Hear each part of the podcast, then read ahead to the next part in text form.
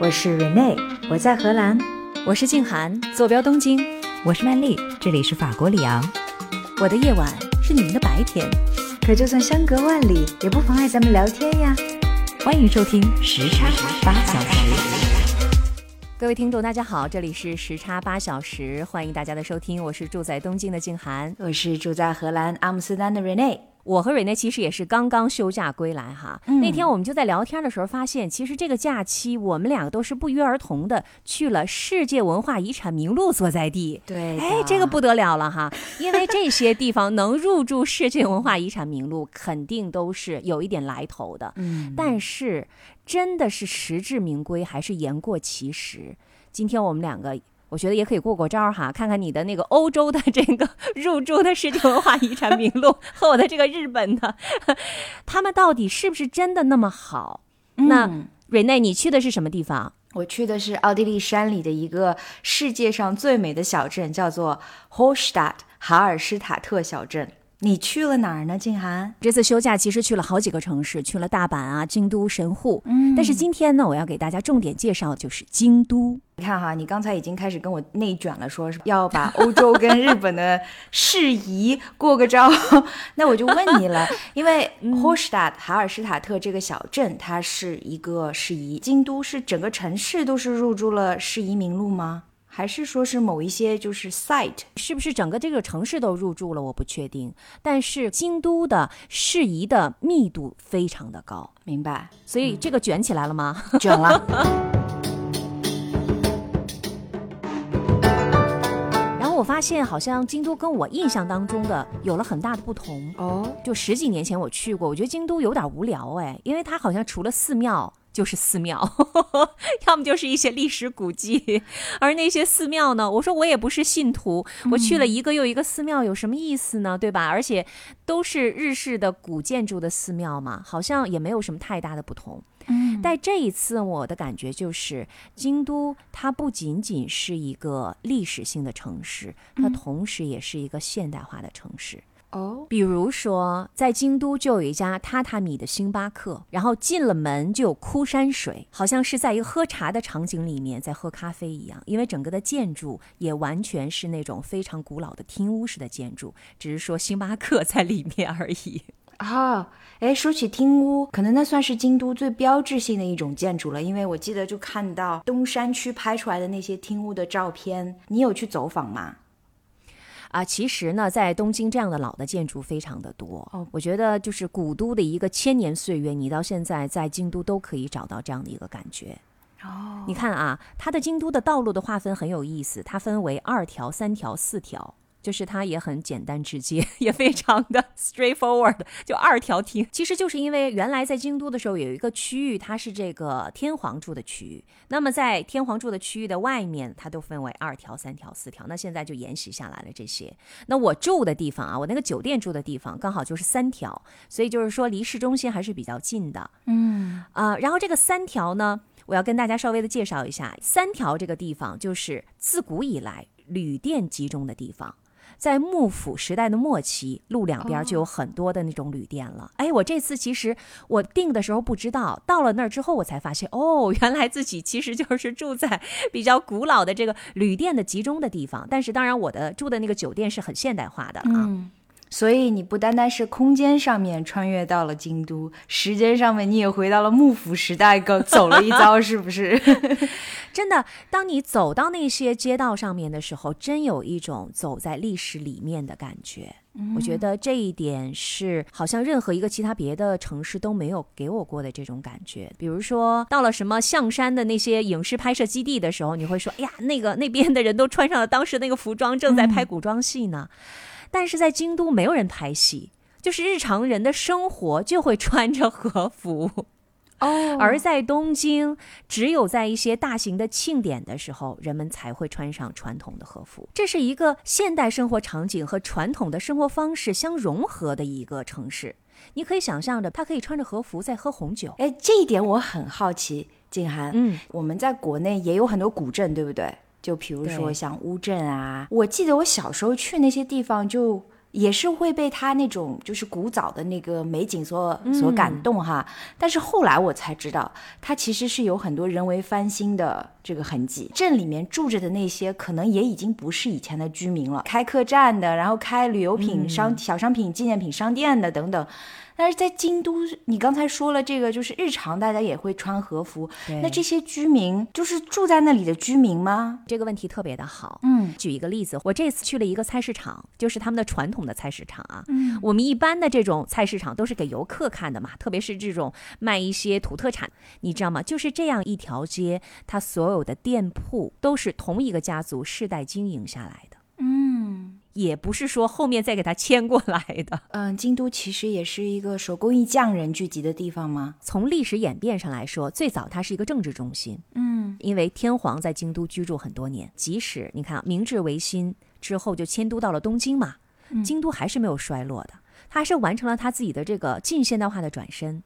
它现在呢，我觉得它就是一个传统的。艺术的、文化的，甚至学术的啊，这样的一个加成的一个城市，所以就变成了一个更加滋养人心灵的地方了。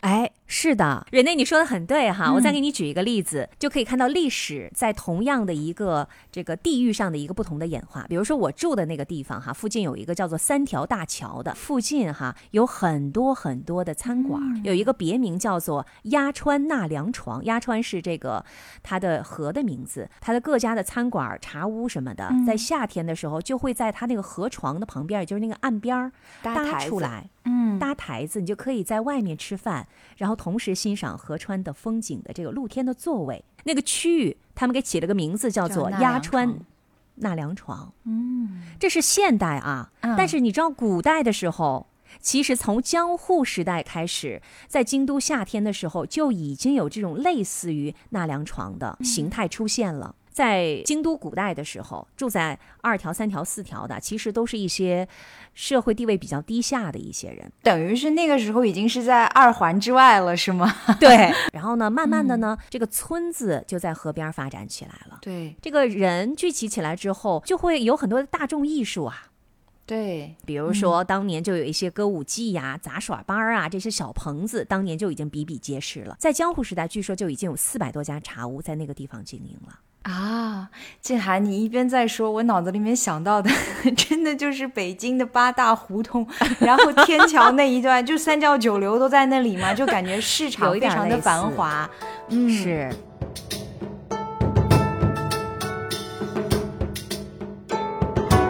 其实要稍微 complain 的一点呢，就是我去的八月中旬，是这一年当中应该说是京都最热的时间。就是京都的夏天是出了名的热，因为它是个盆地啊，所以它的夏天热极了，然后冬天特别冷。最好的季节应该就是春天去看看樱花，然后秋天去京都看那个红叶。嗯，只要红叶一落就入冬了，然后冬天就。骤冷了，然后夏天就热的不得了。我们去的那几天，每一天的温度都是在三十六七度。你这是哪热火朝天，朝哪儿去？是的，但是呢，在京都还是有，我们还是去玩了很多的地方哈。我接下来可能要跟大家稍微的介绍一下这个京都，我觉得非常非常值得一去的地方，还有京都不可以错过的那些美食。我觉得这可能都是我们作为一个游客的必修课，因为你是先去了那儿，然后。后在附近找了好吃的是吗？对，是的，是的。第一个地方呢，就是清水寺。京都有很多很多的著名的寺庙，清水寺是一定要去的著名寺庙之一。嗯，你想到清水寺，必须要经过一个上山的步道，这个步道大概十五分钟左右才能登得上去。嗯，然后在这个步道两边有很多的传统的商店和小吃店。其实你可以一边逛着，一边吃着，一边买着东西，然后到达清水寺。我们那一天去的时候，非常非常的热。我现在要进入到美食的环节了。我儿子有点就受不了，说：“妈妈实在太热了，我真的很怕他中暑。”我说：“好，那我们就到旁边的一家冰店。”就是吃那个 shaved ice 的店，然后去坐下来解渴去吃东西，然后我们就点了那个什么抹茶 shaved ice。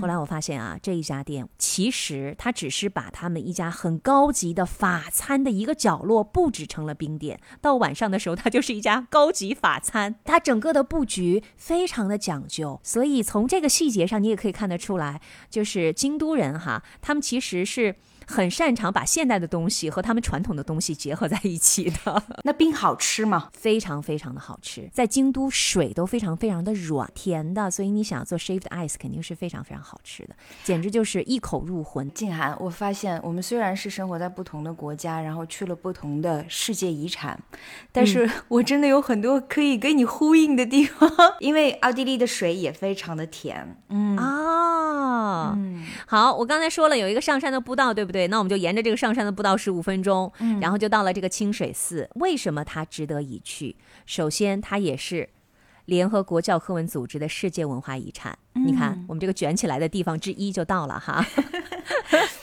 它在一六三三年建成的时候，整个的过程没有使用任何一颗钉子，榫卯结构是吗？对。然后现在，其实在这个山顶的这个突出出来的平台下面。还是可以很清晰的看到它的柱子之间是如何支撑起来的一个结构，整个就是榫卯结构，一颗钉子都没有。而我们那天非常的幸运，就是我们到了清水寺呢，人很少，就是它的景色和它的寺庙本身真的是同样惊人。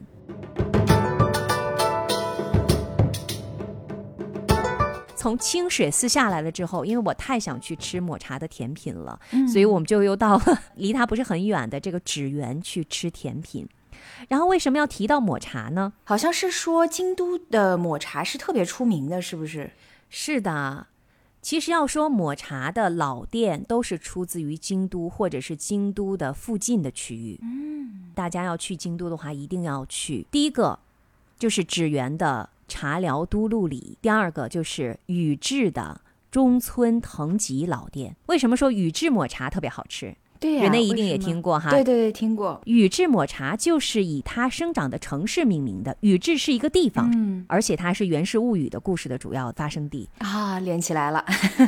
如果大家有时间的话，一定要去看看。但我这次因为时间很紧张，我就没有去啊，所以我们就去了纸园这个地方。这家茶寮也是在一九七八年就成立了，然后它是京都长期经营传统茶馆。的一个很有名的地方，到这家抹茶店去打卡，尝尝他们家的本店的这种抹茶的甜品，是我这一次京都之行一定要去的地方之一。所以呢，你看美食的部分就又来了，对不对？对，哎呀，也是大排长龙，最后就尝到了他们家的这个叫抹茶帕菲。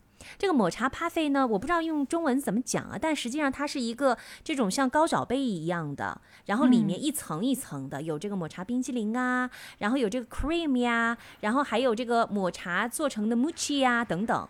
嗯，基本上这种抹茶咖啡呢，在所有的这种抹茶甜品店、传统的这种抹茶店里面都是有卖的。哦。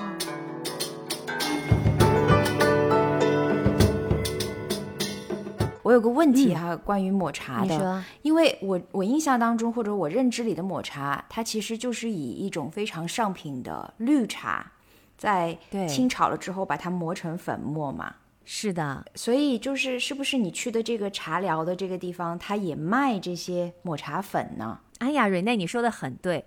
他不但卖抹茶粉，他还卖其他其实很多种不同的他们家出产的这种茶品，品牌是很成熟的。然后刚才瑞内说到的，就是说这个绿茶，呃，磨成了粉末之后变成了抹茶。我今天其实也在想，我在问自己，我吃了这么多的抹茶的甜品，然后也喝过抹茶，然后也看过这个抹茶的这种茶道表演，但是究竟什么是抹茶？我好像从来都没有想过这个问题。就抹茶，它到底和其他别的绿茶有什么区别呢？为了我们今天的节目，我就。就特别去查了一下，实际上是这样的哈，我跟大家简单的说一下，呃，这个抹茶的茶叶的种植方式是和其他别的绿茶是一样的，就像刚才瑞内说的一样，对，比如说你都要摘下来呀，然后需要用稻草覆盖茶园，遮挡阳光啊，让茶叶变得呃有很多的这个叶绿素嘛，能够减少它的涩味啊，增加甜味和风味啊等等，这些呢其实都差不太多，但是呢区别是什么呢？它要先做成碾茶。最后才是抹茶，碾就是碾碎的那个碾。嗯，顾名思义，要先把这个捣茶碎了，把它先做成像那种海带片儿似的，就干海带片儿的那种感觉，要去除它们蒸过的那些水分，把它那茎啊、麦啊什么都剪掉。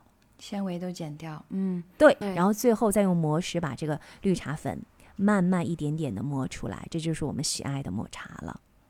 也可以解释为什么抹茶这么贵，因为它要经过非常多道工序才能够变成那么细致的粉末。有人说是万分之一公分，就是说大部分的颗粒你要在三微米以下，那个是属于超微的粉碎的。嗯，嗯，所以它才会这么贵，就是它的工艺确实是倒数也比较多，然后也因为这个抹茶很多的时候都用于一些庆典活动啊，它用量也是比较小一点的。嗯，总之啊，大家知道要想尝到最好的抹茶，一定要去京都去尝一尝，不要错过。各位听众朋友听到了这一期节目之后，以后每一次再去抹品尝抹茶以及抹茶制成的甜品也好，或者其他的饮品也好，你就能想象到它背后的那一道一道的工序，更加的 appreciate 一些。是的，是的。另外一个我要特别推荐大家去的，在京都不可以错过的地方，就是它的福建道和大社。瑞内这个名字也许你没有听过哈，但是你有没有印象？就是在日本的很多的观光片里面都有红色的鸟居门一样，道一道一道，很长很长很长。有，我印象当中的京都就是一个颜色非常强烈的一个地方，不是很多很多的金色，就是很多很多的红色。我看到的那个红色，可能就是你刚才说的这个福建道和大社了。我感觉听上去是不是像一个 农业商会的感觉？瑞内，你说的非常的准确，我又说对了觉是很准确的。对，这个道和神社呢，它其实是最贴近日本人生活的神社。嗯在全国，在日本的全国有三万多座稻荷神社，哦然后京都的这一家是它的本社，就是它最大的一家。为什么大家这么喜欢它？你听它的这个名字啊，稻稻谷的稻，所以这个稻荷神社，它就是为了保佑五谷丰登、商业兴盛、家庭安全、诸事得以实现愿望。你说大家能不喜欢吗？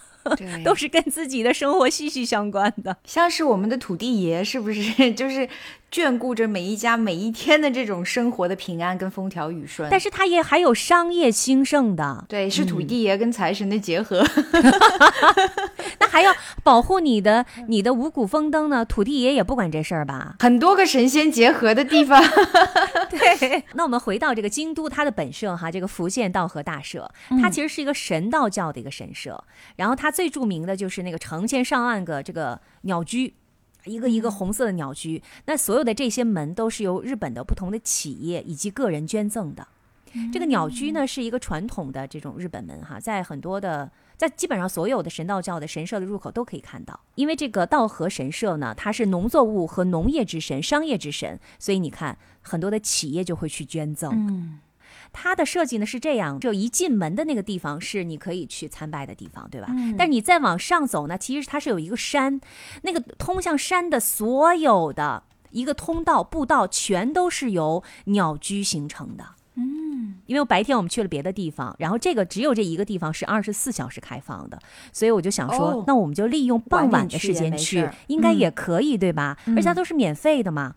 然后我们那天到的时候呢，到上山的时候就已经基本上天全黑了，就只有一个红色的鸟居之路是亮的。我们就一直往上爬，一直往上爬，然后没什么人，你知道吗？爬到了一半的时候，我就觉得有一点有点吓人了，因为虽然这是很神圣的地方，但是旁边就有一个牌子上写着说，请不要喂猴子，这里可能会有猴子出没。我儿子说，妈妈，要是有猴猴子跑出来，我们怎么办？你是想到了四川的金丝猴吗？会来抢吃的。就是我们的呃第一反应就是，如果这里边有一个告示，告诉你不要去喂猴子，那这个事情一定发生过。对，肯定发生过。嗯，对，但是再往前走呢，就突然看到一个外国男生在那逗猫，那两个猫肯定是野猫嘛，或者是可能嗯附近神社的哪儿的猫哈，他们在那逗猫，那个猫还是黑色的，就很可怕。我又不能够把它表达出来、表露出来，感觉好像妈妈害怕了哈。嘿，我儿子说可能会有猴子，我说对，可能会有猴子，我们走吧。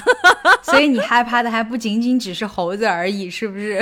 就是因为太黑了。就是整个那个嗯山只有这一个红色的步道是亮的。我其实害怕的不是一些什么东西哈，我其实害怕的是动物，以及你不知道在哪儿可能会藏着什么精神失常的一些人，就是你啊不知道嘛，因为他可能。对吧？白天就藏在那儿，又是一个二十四小时的，你到时候叫天天不应，叫地地不灵。当然，这都是自己脑补的内容哦，实际上都没有发生，那是很安全的地方。对对对，嗯，我觉得其实这也是旅行的一种新鲜刺激的地方嘛。我在那边爬的过程当中，偶尔可能会看到一些游客，还有一个在那儿自拍的一个美女，然后过来问我说：“你可以帮我一个忙吗？”后来我跟她聊天，发现她是来自于乌克兰的美女，我还说：“你的国家好吗？”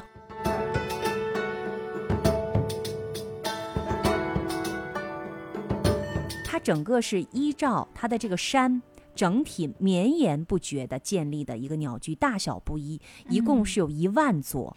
然后这些门上面，就是那些鸟居上面，都标志着是谁捐赠的，以及哦捐赠的钱是多少。连钱数都标出来了，对，首先看到的是小门，这个门越大，你捐赠的钱数越多。高。嗯，个人的名字啊，公司的名字都在这个门的后面，有捐赠两什么两千美金的呀，或者是十几万美金的都有。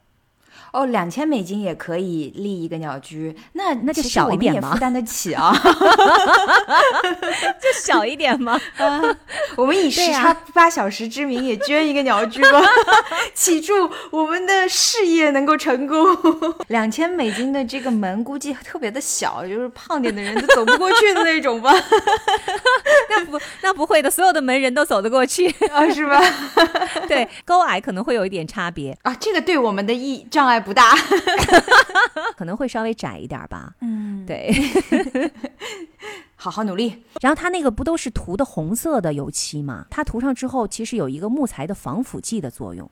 我当时想说，怎么这么的鲜艳呀？这在外面风吹日晒，这是不是几天就已经不鲜艳了吗？都是很漂亮的红色，而且好像没有看到那个红漆剥落的那种地方。感觉就是要说服那些来捐钱的 这些商户们，我们这个是花钱花到了地方的，这个漆能够保持很长的时间。如果要是再让我去的话，我可能会选择白天，因为晚上的话呢。因为晚上的话，虽然会感觉到很肃穆哈，但是真的很怕有什么动物突然窜出来，因为旁边就是山啊，是真的山。哎，金涵，我有一点注意到，你刚才说、嗯。就是这些景点都是不收门票的，都是免费的。只有我说的这个福建道和大社是免费的，清水寺是收费的，但是收费都很低，大概就几百日币，嗯，收费都还是非常合理的。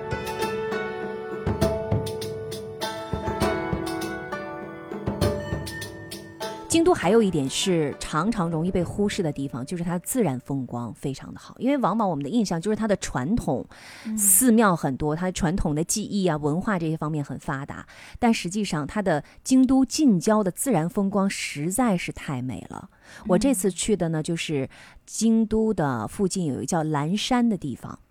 蓝山，我觉得大家千万不要错过，因为你要找的所有的日本的氛围，比如说传统的商店呐、旅馆呐、传统的日本旅馆啊，嗯，还有这个什么怀石料理呀、什么古朴的日本餐馆啊，都可以在这个地方找到。它其实就是一个小镇啦，嗯，它的小镇的背景就是有山、有树、有流淌在其中的河流。那我这次为什么要去蓝山呢？主要有两个目的，一个是要去看它那个著名的野竹林。哎呀，那个竹子高的，就是两边的竹子非常非常的直，很高，而且很长很长很多，几乎遮住了天空。就是当一踏入那个森林里面的时候，你就会忍不住把整个的头往上看，然后你必须 把头基本上都仰过去了哈，才会看到顶儿。你就很想知道它那个追天的这个高度到底有多少，是不是？是的，有一点点阳光透进来的时候，这种那是最美的光线氛围，嗯，哎呀，你真的觉得这个地方是很神奇。而且早一点去的时候，没有别的游人，或者有游人的话离你很远，就感觉那一片林子都是你的。会迷路吗？不会，在日本怎么会迷路？日本人是最擅长把所有的路标做的很清晰的。嗯，对，没有，因为我感觉你说自然风光嘛，可能会有一些小径吧，但是我就有种感觉，就是可能你也能走野路，你知道吗？就你可以穿过竹林，啊然后你这个是完全欧洲人的想法，我跟你讲，在日本，野路是不存在的。野路是存在的，只是日本人不会去走。不，他会把所有你可能会迷路的地方，可能都会拦住，哦，或者你可能会走的那些地方，他都会标注出来。嗯，所以在日本是不太会出现你自己就走到了一个未经开放的一个野路上面，然后自己去探险。然后呢，我要给大家讲我去这个蓝山的另外的一个目的地天龙寺。这个寺庙也是一个世界遗产之一。你看，我们卷的地方又来了。为什么要去看天龙寺呢？听起来好像就是又一个寺嘛。你看清水寺、天龙寺哈，京都最不缺的就是寺。最最不同的地方是可以坐进它的大方丈堂里面。哦，大方丈堂是很大很大的，我们一般去看的这种世界遗产的这种寺庙，你可能只能进去看一看，但是你没有办法坐下来。嗯，但是这个地方，它把部分的大方丈堂是开放给游人的。这个大方丈堂它是大方丈生活作息的地方吗？在它的主堂的那边是供奉着释迦牟尼像的，哦，也是供神的地方。对，嗯供神的地方，那边是我们没有办法去的。但是这边因为没有佛像，所以这边的大方丈堂是可以供游人坐着冥想的地方。而且在这个大方丈堂的，呃，一打开门的前面就有一个池子，叫做曹源池。这个池子是日本最早的指定的历史遗迹的特别名胜，它已经有七百多年的历史了。建寺之初的开山祖师爷那个人在设计的时候就设计了这个庭院的景观，而且你知道吗？很有意思，到了里面的时候都是坐在榻榻米上面的嘛。嗯，大部分的人啊，就是坐在那个榻榻米上，望着外面的那个曹源池，就非常安静的看看着外面。就会有一个英文的标识说 “No sleeping here”，就是不能在这儿睡觉。我猜想很多外国游客可能看着看着外面的景色就睡着了，就躺下了。你看做瑜伽的话，Shavasana 也是其中的一步，就是最后 躺着嘛。对然后那儿也写着用英文写着说 “No lying down”，但是日文没有。我特别找了一下，日文里面是没有的。这个特别有意思，因为我在 Hofstadt 也有这样同样的经历，就是那些但凡当地人不想让你做的事情，都是用一种异国语言来 标注的。对对对对，因为本国人都知道嘛，都是自己的传统，大家都知道了，所以我觉得很有意思。只有英文标识，然后没有日文的标识。我这边是中文、日文、韩文。不要就 take it personal 是吧？就是你不要觉得是针对你的，就可能这里边真的发生过，因为太静谧了。嗯，呃，虽然那天很热很热，然后里边呢这个大方丈堂里面也没有任何的制冷设备，哦，你别说。里面确实凉快很多，很清凉我不知道是不嗯是心静自然凉哈。还有就是，你知道他们会把那个地板啊擦得非常非常的亮，真的就可以反射出来户外的某些风景。所以坐在方丈堂里面看出去，那个门框就变成了相框，外面那个景色就会变成一幅山水画。哇，这真的是天人合一的感觉。有一小团肉，它时不时的就变成了风景画当中的一部分，在我旁边拱来拱去，小团肉，妈妈，走不走？要走了吗？你儿子知道他是在这样的一种情境下面，在我们的播客里面出镜的吗？一小团肉，对呀，他就是拱来拱去。说实话，他已经 tries best，就是他已经竭尽全力的，嗯，呃。保持他的耐心了，然后我也跟他讲这是什么地方，这有多少年的历史，然后要看风景。但是对他来说，那个风景看五秒钟就结束了。他说：“嗯，这样好了，看完了，对吗？”所以他就在那拱来拱去，在我旁边，一会儿就出现在我的画框里，然后又拱过去了。但是静涵，你知道吗？换个角度来想，嗯，你儿子也变成了风景的一部分呢、对不对？对呀就是这是你去了那里之后，因为你们去了那里，再造了一个风景，里面有一个小团肉。是的，是的。嗯所以有的时候我们自己旅行也好，跟着家里人一块儿旅行也好，朋友一块儿旅行也好，其实，呃，这个人和景之间，你的这个人和这个经历之间，其实是一个互相交互的一个一个作用互。动的过程，这我觉得是。我们所有的旅行，可能除了世界遗产特别美好，除了风景特别美好之外的，也是特别宝贵的一部分。是的，你说的这三个景点的推荐里面，我最向往的就是这个地方，一定要来这个地方。稍微说一下这个地方的历史啊，也很有趣，你知道吗？这个天龙寺的历史，它最早的时候建寺的时候是靠他们日本的太上皇捐赠了庄园，捐了园子之后，但是没有钱修寺庙，他们怎么办呢？他们就恢复了和元朝中断的贸易。然后做生意来筹建、筹钱来建这个寺院，所以我看到了这个历史的时候，我想说，哎呀，人家也是不拘一格的哈，只要能把这个寺院建起来，也是可以实行商业化的嘛。所以，我们当年的元朝也曾经为这个寺庙的建设出了一份自己的力量，是不是？间接的应该是。然后这个寺庙呢，它经历过八次大火，但是呢，每一次大火之后，都坚持重建。到了一八九九年才建成了现在的这个样子。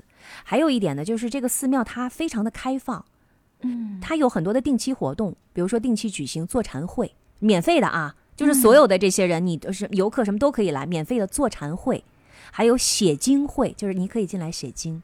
哦，我觉得就算是不是信众吧，就是为了去修身养性，也可以去参加一下。还有这个坐禅研修会，就是比如说有一个啊老和尚在前面讲经，一般都是在坐禅会之后，讲讲什么是禅呐，怎么才叫修禅呐，就讲一讲这些。真的是一个就是人杰地灵的地方。嗯，我们说了这么多地方，终于吸引了瑞内的注意，说这个地方一定要来。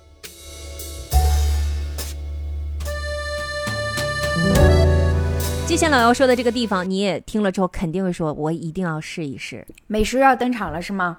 对，美食要登场了。我觉得在京都的这个美食呢，它其实是一个矛盾的二元统一，就是它又精致，但是又很接地气，又很亲切。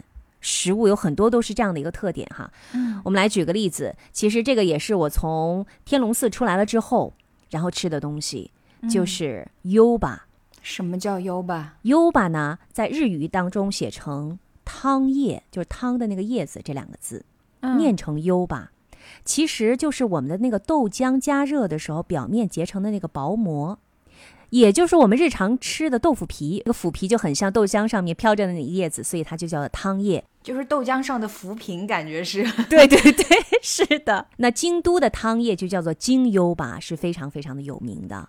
其实去之前，去京都之前，我们家爸爸就说：“哎呀，我听说了，这个京都的 U 吧是特别有名的，你们要是有机会的话，一定要去试一试。”那天呢，就从天龙寺出来就很热，我儿子说：“妈妈太热了。”我说：“哎，这有一家店，我们就随机看到的最离我们最近的一家店，因为我要安抚他的情绪。”我说：“好像是一家吃 U 吧的这个地方，走吧。”爸爸说：“很好吃，我们就去试一试。”嗯，其实我心里没底，我很怕就是在这种景区是给游客吃的这种餐馆又贵又不好吃。嗯，对的。然后我们当时就点了一个这个套餐，套餐好像也要三四千日元的这样的一份，也不算便宜了啊。一个午餐的套餐不算便宜了。它所有的杯盘呢都非常的精巧，然后我们就坐下了。天哪！太好吃了！我儿子那天他在路上就吃了一些小吃嘛，就所以他不饿。他说：“妈妈，你就自己点就行了，我什么都不想吃。而且什么是优白呀？哼，看着就是白白的，也不好吃。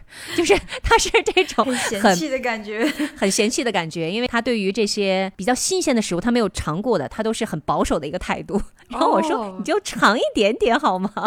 他说：嗯，好吧，勉为其难尝了一口，说：哦，这个太好吃了，一下就俘虏了他的心。”那这个整个的这个套餐全都是由豆腐做的，有做成那种奶酪一样的豆腐，真的很像奶酪的那种，有那种有一种鲜香味，是不是？就有一种蛋白质特有的那种鲜香味。是的，然后还有就是京都著名的汤豆腐，它那个汤豆腐特别简单，就是用一锅山泉水煮烫的豆腐，然后切成白色的豆腐，就是在那个铁锅里面炖。上面可能会撒一些绿色的蔬菜呀，然后你就把它舀出来，蘸一点儿什么上等的酱油，还有那些佐料，就是让你细细的品它那个豆香，非常的清淡，但是你到嘴里面就是它食材原有的那个滋味。然后最最主要的就是刚才我说到的这个 U 吧汤液，这个 对这个汤液，它是用一个有点像我们那个竹子的那个竹筒盛着的。我们中国人吃到的这个腐竹皮，我觉得还是有点硬的，可是它已经炖到了真的是入口即化的那种感觉。嗯，很绵软了，已经非常非常的绵软，然后非常非常的细腻。嗯，哎呀，我觉得我的语言真的太贫乏了，没有办法把它很好的形容出来。没有，也没有很频繁，因为我已经开始咽口水了，所以还是有作用的。尤其我也特别的喜欢吃豆腐。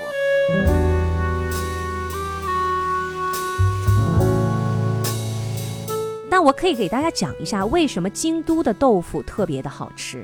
水好，豆好，对，就是水好。我记得我听过一种说法哈，说咱们中国料理是火的料理，说欧洲料理是土的料理，日本的料理就是水的料理，就看这个水怎么样。那豆腐大家都可以知道了，就是黄豆和水制成的嘛。京都的水是特别软的，所以它做成的豆腐非常非常的柔软。就是在江户时代开始，豆腐就是京都的名产了。所以我觉得他们那边的人应该也是很美的。你想喝了这么好的水，皮肤应该都非常的好。想到上次我们跟白水聊天的时候，他也提到了豆腐，看来这真的是不可不尝的一道菜啊。对。然后为什么京都的豆腐好？除了水的原因，还有一点就是京都的寺庙特别的多。因为寺庙特别多，就自然而然催化了。比如说以蔬菜啊、豆类为主的这种料理的，非常的精进，它不叫精进料理嘛？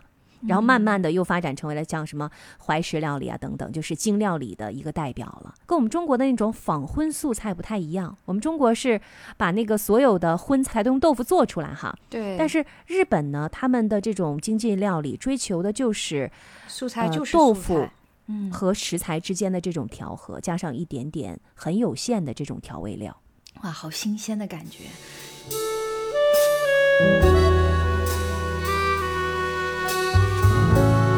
上次我和蕊内聊过菜市场嘛，说我们的菜市场也有卖豆腐的哈，那家豆腐对吧？有很多这个这个豆腐的产品，但是在京都，家家户户他们常去的店可能会说，哎，这家的豆腐好吃，但是那家的炸豆皮更好吃。那家的炸豆腐丸子可能更地道，就是他们是分得很开的。每一个豆腐店可能自己的特长都不一样，就是精细的分到了豆腐的次种类，已经不单单只是豆腐大类了。是，整个给人的感觉就是 很天人合一，包括你刚才说的这个竹林的风景啊，然后从寺庙里面这个特别。嗯，刷洗的特别干净的地板，看出去的这个佛堂外的风景啊，再加上现在的这种以水为美而制成的豆腐，就感觉很天人合一，就是这种感觉。哎，是的，你有的时候想一想，其实这可能也是一种哲学。但你想，豆腐实际上它是最简单的，水和黄豆就能做出来，非常非常的单纯。但是也正因为如此，你的这个味道的好坏。太明显了，你会不会做？能不能把它做好？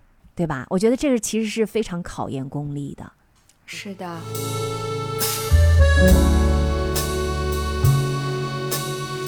哎，静涵，你刚才 call back 了，我们俩聊市场那事儿哈。我们的传统项目肯定就是到一个城市一定要去它的传统菜市场逛一逛啊。对。所以到了京都，我也没有错过。这个也是我要向瑞内和我们所有的听友大力推荐的一个地方，就叫做锦市场。锦旗的那个锦，是夏天的时候不热。我们在户外每天走的时候，哎呦，真的是太热了。但是到了这个地方，它不是完全的户外，它是一个半户外，有一定的冷气，所以你可以慢慢的逛，慢慢的吃。然后我记得当时我儿子我吃到了由那个豆乳做成的那种小蛋糕，他一下就吃了大概十个。后来他说：“妈妈，我还想吃，能再买十个吗？”然后我说：“你要不然再等等，前面还有很多好吃的。”他说：“没关系，我就是还想吃。”结果他又吃了很多。可是前面我们走到了，又遇到了一些其他别的美食的时候，他说：“真的是太饱了，什么都吃不下了。” 哎，这真的是你去了一趟菜市场。都已经吃饱了，还买什么菜呀？他那严格来说不完全是一个卖菜的地方，就我觉得他那严格来说应该是一个，嗯，对，小吃一条街吧，应该说它有小餐馆，然后也有那种商店。这个地方被称为是京都的厨房。我刚刚其实稍微提了一下哈，它是一个非常非常传统的市场，它已经经营了几个世纪了。在这个市场里面，拥有那家店的人都是由同一个家族世代经营的，嗯。然后他提供了京都基本上所有的闻名的、很有名的那些美食，就是这些小店哈，没有重样的。嗯，即使是同样类别的店，也都是有自己的特色的。所以你说它是不是给游客开的呢？我觉得是，但同时呢，它也不完全是给游客开的。就算是没有游客的时候，就算是不是现现在这个全球化的时候，它也已经有了。你刚才说卖菜那一趴的时候，我脑子里面又，哎呀，我又想起北京了，还是很怀念的。我想到了那个三元里著名的菜场，你知道那个菜场吗？我知道，我知道，对吧？就就感觉就是有很多老老外去，所以就会准备，就好早好早之前。的市场里面就会卖那些从国外来的，或者说是外国人会常吃的，什么牛油果啦、三文鱼啦。当然，现在我想就是全中国很多菜场都会有这样的菜了。但当年三元里的那个菜场，就是因为它卖很多这种奇奇怪怪的蔬菜水果而出名。对你举的这个例子，其实跟锦市场它是相反的。就这个锦市场，它卖的所有都是传统的，嗯，卖的是在地的。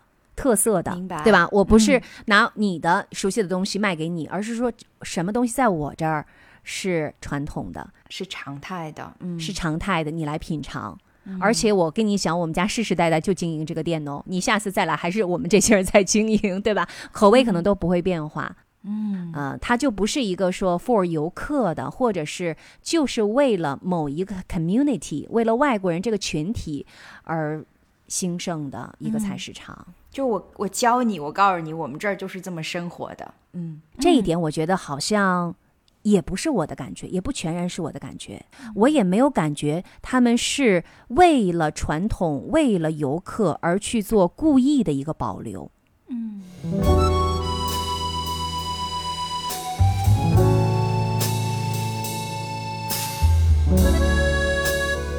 也想跟你聊一下这次感受到的京都人的精气神儿是什么样的。就是刚才我说了，有一个融合，就是现代生活场景和传统生活方式的一个融合，比如说穿着和服哈，喝红酒。但我觉得还有另外一个融合，就是他们在这同一个城市里面的不同生活方式之间的融合。你可以非常现代的生活着，你也可以像古代的人一样在这里生活，而这两种生活方式之间不是互斥的。嗯。他们保存着传统的生活哲学，包括对于四季的看法，包括按照四季的变更更替，他们来进行，比如说食材的变化、节庆的变化。这种生活上的内容上的一个变化，我觉得这些其实都是他们传统生活哲学的一个延续。很多人他们都可以用非常朴素的传统活在当下的这种社会里面，他们的生活不是修旧如旧，他们一直活在旧里面，同时还在往前走，同时是在往前走的。呃，他们的这个走呢，可能是对自己家传行业的一个进一步的探究，然后传承。感觉很能反映京都这个城市以水为美的这个特点哈，因为社会生活是流动的，他们就像水一样，不停的在往前流动，但同时又把这些本身非常美的东西都保存下来了。还有一个刻板印象呢，可能会觉得京都人很精致，嗯，我甚至也用过这样的一个词，我觉得他们对于精致的追求，让我感觉到在这儿的每一个人他们都特别讲究。嗯，说实话，我对于精致。其实是有抗拒的，我相信很多人可能也是一样的，说：“哎呀，精致不是得花钱吗？对吗？那么精致的活着，你不累吗？不做作吗？不是在给自己找麻烦吗？”啊，我记得我妈来日本吃饭，她说：“哎呀，这个用这么多个盘子，真是讲究啊，真精致啊。”然后我妈隔了一会儿说：“这一会儿刷碗可难办了，这得刷多少个碗呀？”看到阿姨肯定会这么问的。但是呢，我觉得京都人的这种精致，比如说他们不同的季节讲究不同的食材、不同的庆典、不同的生活内容，就是他们精致的不是华服，不是花在外面的给别人看的那些东西，反而是花功夫。嗯，就是真的是在认真生活的那个花功夫。而真正认真生活的人，才能拥有相应的幸福，这是我的一个感觉。嗯，这最后一句话说的很好，我的感觉就是他们既顺势而为，又同时在很多的细节上面下足了功夫，就是 pay attention，就是非常的关注于细节这个本身。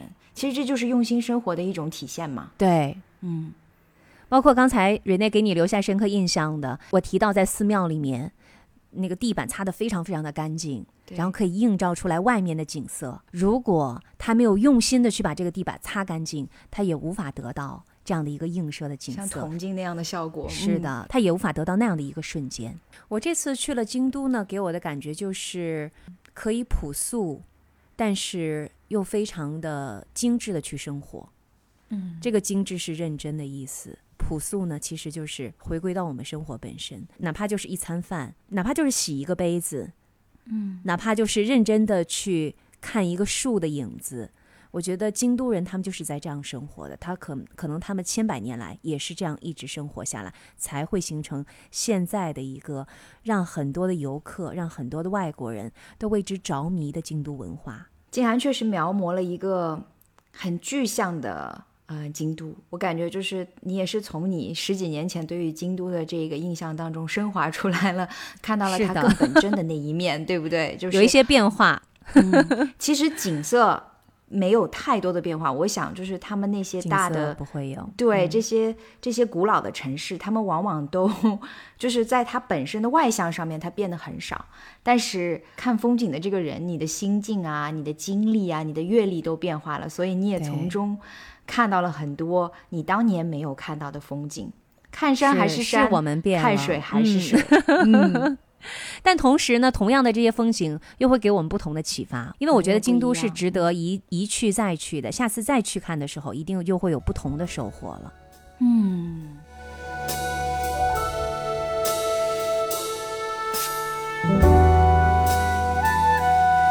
因为时间的关系，瑞内带给我们的奥地利世界最美小镇，咱们要等下期继续分享哈。这个我们卷了整整一期节目，埋了一个世界上最大的关子。是的，到下一期才能揭晓究竟京都和哈尔施塔特哪个才当得起世界名录的称号哈。对，我觉得得下期听了瑞内讲完了之后，大家再做决定。瑞内怎么样？先给我们简单的吆喝几句，然后吊吊我们的胃口。好，下一期我们带大家看最甜的奥地利山中的泉水，对还有就是有多美的山水的风景，我们敬请下期期待。好的，我们这期的节目就是这样啦，非常感谢各位的收听。呃，如果大家对我们的节目感兴趣的话，请不要忘记订阅。另外就是邀请各位加入我们的听友群，听友群加入的方式非常的简单啊，每次就到我们的文字介绍的部分，找到我们最上面的显示这样的一个微信号，加它就可以邀请您加入我们的听友群了。我们在群里面可以做更多的一些沟通和交流。我是住在东京的静涵，我是住在荷兰阿姆斯特丹的 Rene，我们下期同一时间再见，拜拜下。期再见，拜拜。